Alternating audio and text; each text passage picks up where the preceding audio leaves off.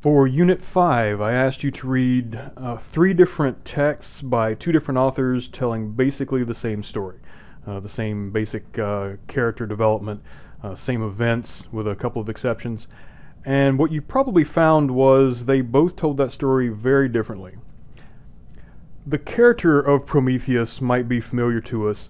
There's the statue in the 30 Rockefeller Center of uh, Prometheus, the, the golden statue in the fountain. Uh, he's been the subject of lots of uh, works of art. Uh, Prometheus has been depicted as a romantic hero uh, by the, the romantic poets of the of England, like Byron and Shelley. Uh, George Gordon, Lord Byron, wrote a poem called Prometheus, in which he praised Prometheus as this sort of rebel who uh, was willing to sacrifice himself in order to improve the lot of humanity. His friend and, and fellow romantic poet Percy Shelley wrote a much longer play uh, called Prometheus Unbound, which clearly the, the title is in reference to Aeschylus's play. But in this, uh, Prometheus is sort of victorious over the, the oppressive power of Zeus. But of course, uh, his wife, Mary Shelley, uh, the author of the novel Frankenstein, used the modern Prometheus as the subtitle for her novel. Uh, instead of seeing him purely as this sort of romantic hero, uh, Mary Shelley depicts Prometheus as somebody who who through technology, through pushing the bounds of what is permitted for human beings to, to do, uh, he uh, is trying to improve things, but he opens up the door of this, uh, he exposes people to danger that he did not predict.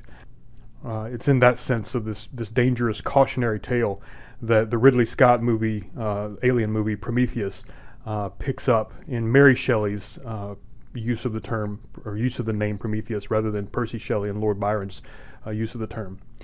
But these two versions, obviously, I'm referring to depictions of Prometheus over the last couple hundred years. That's way out of the historical context that we're reading here when we read Hesiod and Aeschylus. But you'll see that even uh, 2,500 years later, we still have this wrestling over how to depict Prometheus was he foolish and did he you know, do something wrong by pushing the limits by, by breaking the, the divinely uh, ordained boundaries about what human beings are uh, allowed to, to become?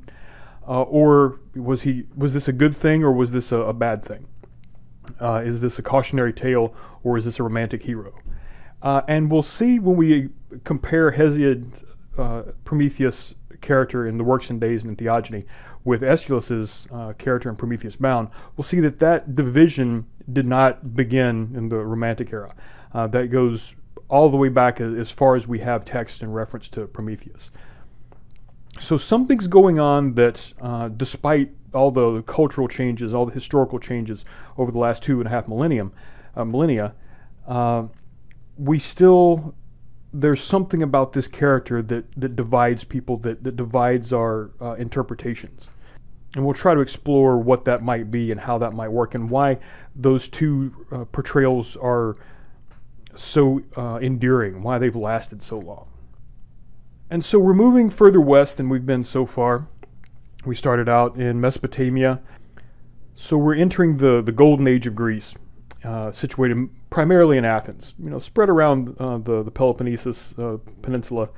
Uh, but Greece is really coming into its own in art and philosophy and literature. It's just now picking up during Hesiod's time. the the Greek script, the Greek alphabet is ju- is very new. It's been developed from the Phoenician alphabet, and the Phoenician alphabet was developed eventually from cuneiform, but it's been through centuries and centuries of changes. And so we read accounts about Prometheus from two different authors. Uh, so, in order to distinguish between the Prometheus we may know through modern culture and the Prometheus we're dealing with now, we can uh, pull, pull some facts, pull the basic story, the basic plot together out of reading both Hesiod and Aeschylus.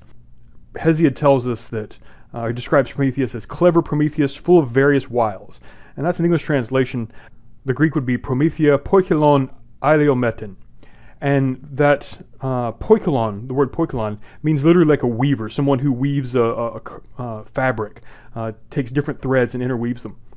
And uh, uh, is a combination, it's a compound word uh, made from the word for sort of quick or um, shifting.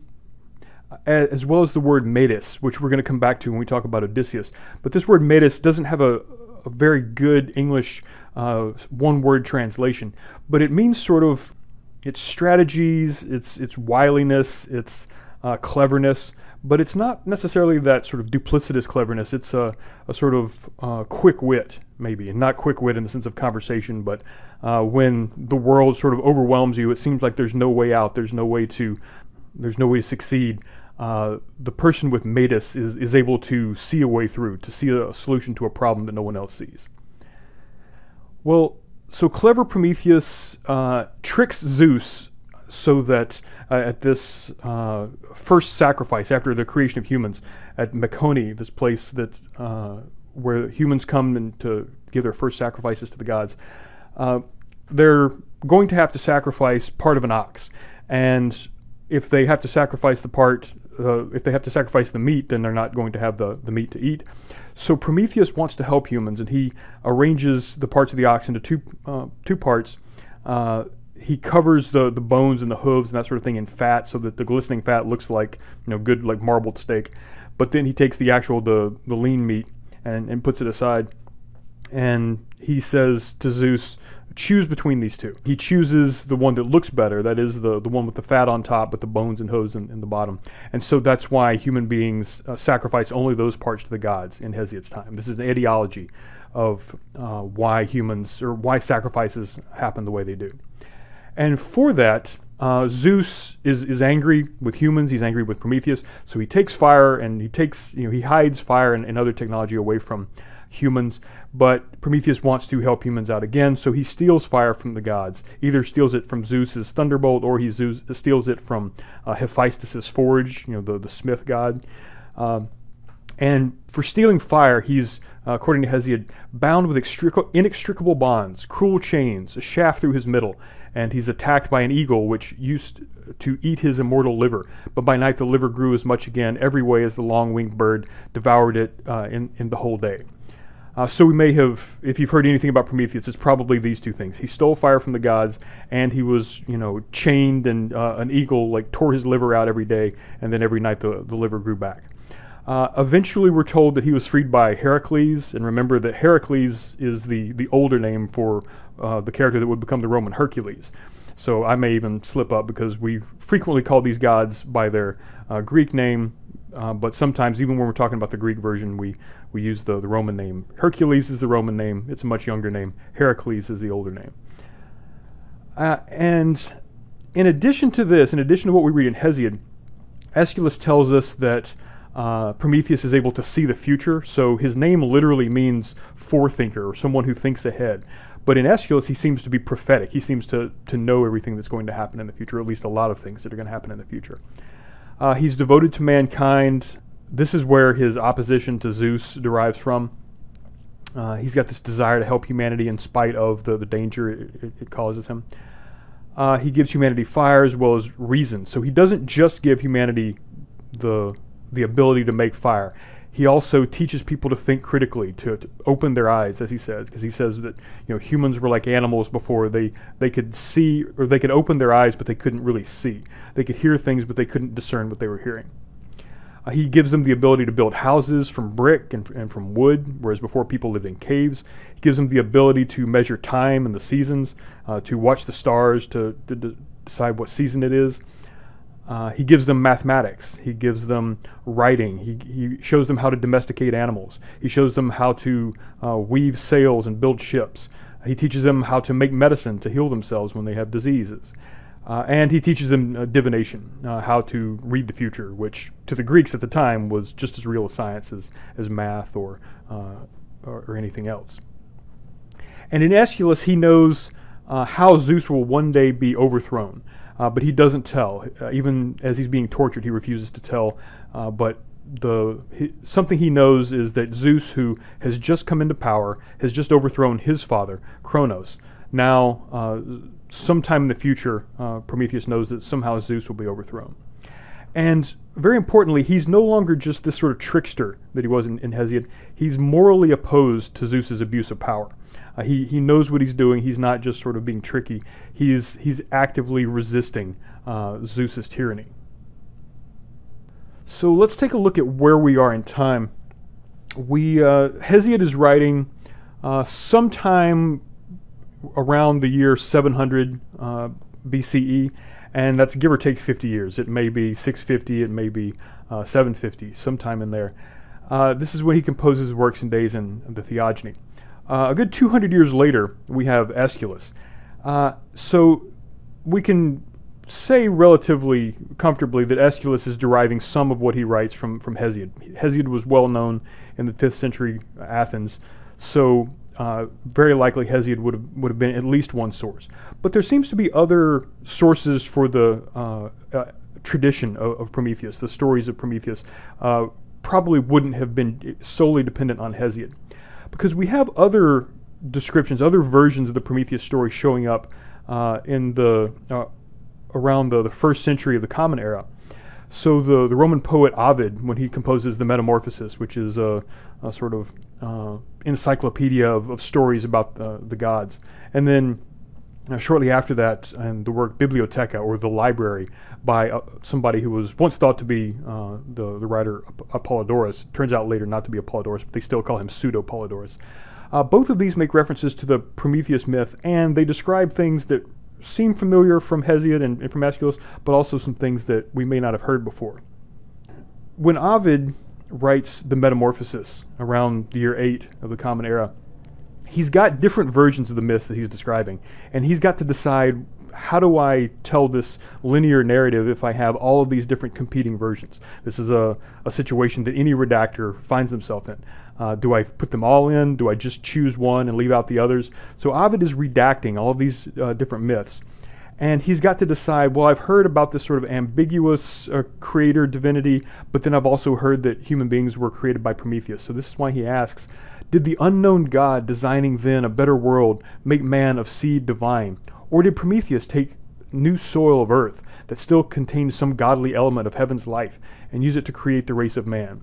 first mingling it with water of new streams, so that his new creation, upright man, was made in the image of commanding gods. On earth, the brute creation bends its gaze, but man was given a lofty countenance and was commanded to behold the skies, and with an upright face uh, may view the stars. And so it was that the shapeless clay put on the form of man, till then unknown to earth. So notice that uh, it's in Ovid's Metamorphosis, it's not just Prometheus doing things for humanity, but he's one of the versions of the story is he's creating humanity, and specifically he's creating it from uh, the soil of the earth that contains some godly element. This may sound familiar. This should uh, take us all the way back to Atrahasis, when Enki and Belit Ili uh, shape clay, and they take this uh, the godly ghost of uh, Iloela and use that, you know, combine that, that ghost with the, the clay and out of that shape the first human beings. And then we have this account from Pseudo Apollodorus. Uh, he says Prometheus molded man out of water and earth and gave them also fire, which, unknown to Zeus, he had hidden in the stalk of fennel, uh, this reed that grows in, in, wet areas. But when Zeus learned of it, he ordered Hephaestus to nail his body to Mount Caucasus, which is a Scythian mountain. On it, Prometheus was nailed and kept bound for many years. Every day, an eagle swooped at him uh, and devoured his, the lobes of his liver, which grew back by night. This was the penalty of Prometheus paid uh, for the theft of fire until Hercules, because we're writing in the Roman times now, uh, Hercules afterward released him. As we shall see in dealing with uh, Hercules. And Prometheus had a son named Deucalion. He, reigning in the regions of Phthia, married Pyrrha, the daughter of Epimetheus and Pandora, the first woman fashioned by the gods. And when Zeus would destroy the men of the Bronze Age, Deucalion, by the advice of Prometheus, constructed a chest, and having stored it with provisions, he embarked in it with Pyrrha, his wife. But Zeus, by pouring heavy rain from uh, heaven, flooded the greater part of Greece, so that all men were destroyed, except a few who fled to higher mountains in the neighborhood. It was then that the mountains in Thessaly parted, and all the world outside the isthmus and the Peloponnese were overwhelmed. But Deucalion, floating in the chest over the sea for nine days and as many nights, drifted to Parnassus, and there, when the rain ceased, he landed and sacrificed to Zeus. So we have a story about the son of Prometheus, by Prometheus's advice, looking ahead, knowing that a flood was coming that was going to wipe out humanity. And it's uh, he, by Prometheus's advice, he builds this chest, this large box, and provisions it, and is able to survive with his family uh, until the end of the flood. And after that flood, he uh, makes these sacrifices. This, these elements, at least, of this Prometheus story should sound familiar. Remember that Enki was frequently described as far-sighted Enki. Uh, in other words, he who you know sees from far away. Uh, he was the creator of mankind, along with Nintu or Belit Ili. Uh, he's the helper of mankind. He sends the seven sages to teach humans technology, art, and philosophy. Uh, basically, found civilization by taking these things that belong to the gods and giving them to humans. He's also a trickster. He sort of he deceives Elil when Elil makes everyone promise not to warn humans, not to save humans. Uh, Enki says, okay, well, I'll just talk to this reed wall. And when he's talking to this reed wall, uh, overhears and understands that he has to build this, uh, this ark. Uh, and, and through this, he directly or indirectly defies the chief god in order to save his uh, favorite human from the flood. Uh, also, if you read the introduction to Stephanie Dalley's uh, text of Atrahasis, she mentions that Atrahasis' name means extra wise. And the, and she uh, specifically mentions that uh, quote, Prometheus, Deucalion's father, may possibly be an approximate Greek translation of Atrahasis, the name, not the text. But Atrahasis, if translated into Greek, uh, could have been translated as forethinker or extra wise. And remember that Elil, the god who sends the flood, is the, the sort of reigning god, the god that rules over the younger generation of gods. Just as uh, in both Hesiod and in Aeschylus, we read that Zeus has just taken over. Uh, he's just defeated his father Cronus, and now he's the he reigns over this new generation of gods. And he's a storm god, just like Elil. He he has lightning bolts uh, as uh, his his weapons. And Enki's defiance of Elil isn't self-serving. Uh, it and it's not something he apologizes for. Uh, he is very overt that he opposed Elil in order to uh, preserve life, especially human life. He tells Atrahasis that if, if, anyone asks him why he's going away, why he's building this ark, say, Enki and Elil have become angry with each other. And then Enki says himself, when Elil sees Atrahasis' ark and is, is furious, Enki says, uh, and Enlil asks, Who did this? Who uh, allowed humans to survive? And Enki at that point is proud of his defiance. He, uh, he makes it explicit. He says, I did it in defiance of you. I made sure life was preserved. Exact your punishment from the center. Whoever contradicts your order, I have given vent to my feelings. We also have uh, other stories about conflicts between uh, gods of thunder and lightning, uh, fighting gods that are or, or creatures or uh, giants that are associated with, with fire while they don't all have a lot in common with the, the Enki versus Enlil story, uh, they do frequently have some sort of uh, element of a, a, storm god having to fight uh, a god of fire or a god of an underworld or a monster that breathes fire that lives in a cave or something to this effect. And there are several variations on the Prometheus myth that come from the Caucasus Mountains, uh, these, this mountain chain between the Black Sea and the Caspian Sea. Uh, there's a, a, hero named Nasran that goes to get fire from a giant that lives on Mount Elbrus, which is the tallest of the Caucasus Mountains. Uh, and this giant chains Nasran to uh, the, the, peak of Mount Elbrus and has an eagle whose wings are so large and dark that they block out the sun. Uh, this eagle sort of comes and, and, attacks Nasran every day, tearing open his chest. Uh, and he's finally rescued when another hero named Pataras is able to kill the, the black winged eagle. And uh, another story about the same mountain involves a giant chained up inside it who causes tremors and is put down by storms. And you can see if you look, if you think about how a, a volcano operates, especially an explosive volcano.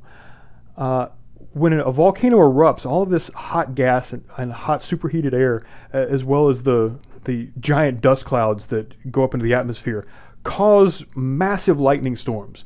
And so not only do you have the ground shaking and then this hot liquid fire coming up out of the ground, but you also have these huge clouds above it blocking out the sun and these massive lightning bolts, the kind you would almost never see if it was just a, um, a natural storm caused by cold and hot air intermixing. Uh, because the, the difference between the heat and the, the cold air, as well as the these uh, particles flying through the air, are so uh, so contrary. So witnessing a volcano would be the kind of thing that would uh, people would have to find an explanation for. It would be a schema they just had, or it would be something they had no schema in order to explain. So they would have to depend on the schemas that they already had, or the scripts that they already had. Well, if we have a god for lightning and we believe in, in monsters and giants living under the earth, this is clearly a battle between those uh, two um, uh, monstrous forces. And so you can see imagery in a lot of these types of stories where a thunder god has to strike down uh, uh someone, some supernatural force uh, who's, who contains fire and, and is either thrown underground or dwells underground. Well, as we saw in uh, the Pseudo Apollodorus Bibliotheca, uh, Prometheus is described as uh, being chained up in the Caucasus Mountains. Uh, also, in the uh, the Argonautica, the uh, the epic of Jason and the Argonauts by Apollonius of Rhodes in the third century BC, we're told that Jason and the Argonauts sail across the Black Sea and they moor their ship, the Argo, just on the Black Sea near the Caucasus Mountains, and they see the eagle uh, flying overhead on its way to devour Prometheus's liver. And they hear the rumbling and the moaning of Prometheus in the distant mountains. Well, Elbrus erupted uh, three times over the last uh, 7,000 years. Uh, it erupted sometime between uh, 5500 and 5200 BCE, then erupted again sometime between uh, 3300 and 2600 BCE. So it's very possible that this um, story about a thunder god punishing this god of fire by locking him under the earth, specifically in the Caucasus Mountains. Uh, it's very likely that there was some sort of myth explaining uh, an eruption, either the 5500 BCE or the 3300 BCE eruption of Mount Elbrus, coming from that area uh, at that time. So it's entirely possible that we've got this sort of chain of uh, stories, or actually two separate chains of stories uh, merging somewhere. So if we look at where the Caucasus Mountains are, uh, and imagine uh, a story about these warring gods, one god, a storm god punishing the, the fire god, uh, coming down into the, the, Hittite Empire, which is, keep in mind is a literate empire, uh, almost as early as the, the Babylonian Empire and the Mesopotamian empires. If we can imagine this story making its way down into Hittite territory, and at the same time, the story about uh, Enki uh, preserving humanity, uh, giving humanity uh, the these tools of the gods, including uh, fire, also making humanity, uh, and and warring with his his fellow god Elil, the storm god. although remember, Enki never gets punished; he never gets thrown down or, or tormented or anything like that. But it's possible that these stories coming from these two different civilizations were similar enough that they could merge. They could have been fused uh, into uh, one story somewhere in the Hittite Empire or shortly thereafter. And this becomes even more likely when we think of uh, our earliest source that we just read, which is Hesiod. Hesiod's father, he tells us in, in Works and Days, came from the city of Cumae, which is uh, south of Troy. Uh, so it's, it's in uh, the Anatolian Peninsula, it's in modern day Turkey. and so it's close to an offshoot of the, uh, the Hittite Empire, uh, you know, centuries later. And it's entirely possible that uh, he's taking this story with him. His father is, or you know, an entire group, uh, an expatriate group from Kima, we're, we're told, uh, settles in uh, Boeotia, which is this this rural region to the west of Athens. So while this is speculative, we do have bits and pieces of evidence that we could sort of imagine we could link together. Uh, so we know how myth works. It's it's a story that isn't each individual narrative, but it's the sort of the pool of narratives and the pool of ideas and story elements that each individual narrator, writer, bard, uh, playwright uh, chooses from. And each of these may be iterations of not just one story, but two different stories, or maybe many more than that, that have become fused. This idea is explained more fully in the book When They Severed Earth from Sky by Elizabeth uh, Wayland Barber and Paul T. Barber uh, which is I've mentioned in the past is a great book if you're interested in mythology and how mythology works, ex- especially explaining mythology from a psychological perspective. And we've talked about this kind of thing before. I mentioned how the uh, Norse god Thor uh, in 20th century American comic book culture uh, had, had, already been through many sort of iterations, many different versions. Uh, but the, the comic book version or the, the Marvel Cinematic Universe version, played by Chris Hemsworth, owes as much and maybe more to the Superman character than it does to the actual Norse god. But we see these two characters sort of fuse. We see the the, the old Scandinavian god sort of losing many of his characteristics and picking up some of the characteristics of you know this hero that flies through the air with a red cape. We also saw this in the Epic of Gilgamesh. Remember, I mentioned that uh, King Shulgi, uh, around the year 2150 BCE, long before even the uh, the old Babylonian version of the Epic of Gilgamesh, before it became an epic, there were all these individual fragments, individual stories, uh, and very possible that the historical king named Gilgamesh, his story may have merged with the stories about this hero who wrestled lions and, and wild bulls and this sort of thing. And so, while we can't be certain that this is the origin of our uh, our idea of Prometheus, uh, we do have enough evidence to make that argument, to make that interpretive claim. And that's one of the things we uh, have to be able to do in this class. We are, are never going to have all the historical context we need. We're never going to have, especially in the, the time period we're dealing with, because we're dealing with these fragments of, of, individual texts, but also fragments uh, broken up across centuries. We have to make some interpretive inferences. Now, how we make those interpretive inferences is uh, is extremely important. We want to make them carefully, but we can make these arguments, and this is the kind of thing you're going to do when you write a paper in this class. Um, you're going to make a, an argumentative claim, you're going to make an interpretive claim and say, if we look at this, we can see this happening. But you always need to have evidence. You always need to have the premises that, that lead to that conclusion.